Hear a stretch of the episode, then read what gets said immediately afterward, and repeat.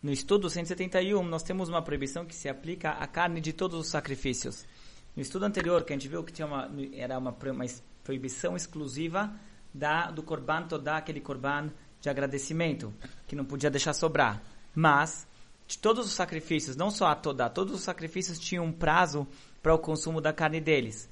É, no caso da Todá, havia uma proibição de deixar sobrar para depois do prazo. Nos outros sacrifícios, aparentemente, não vemos essa proibição, mas há uma proibição de consumir a carne depois do prazo. E essa é a proibição disso hoje, não comer notar. Notar é a carne que ela ultrapassou o prazo do consumo dela, que nós não devemos comer a carne desses sacrifícios.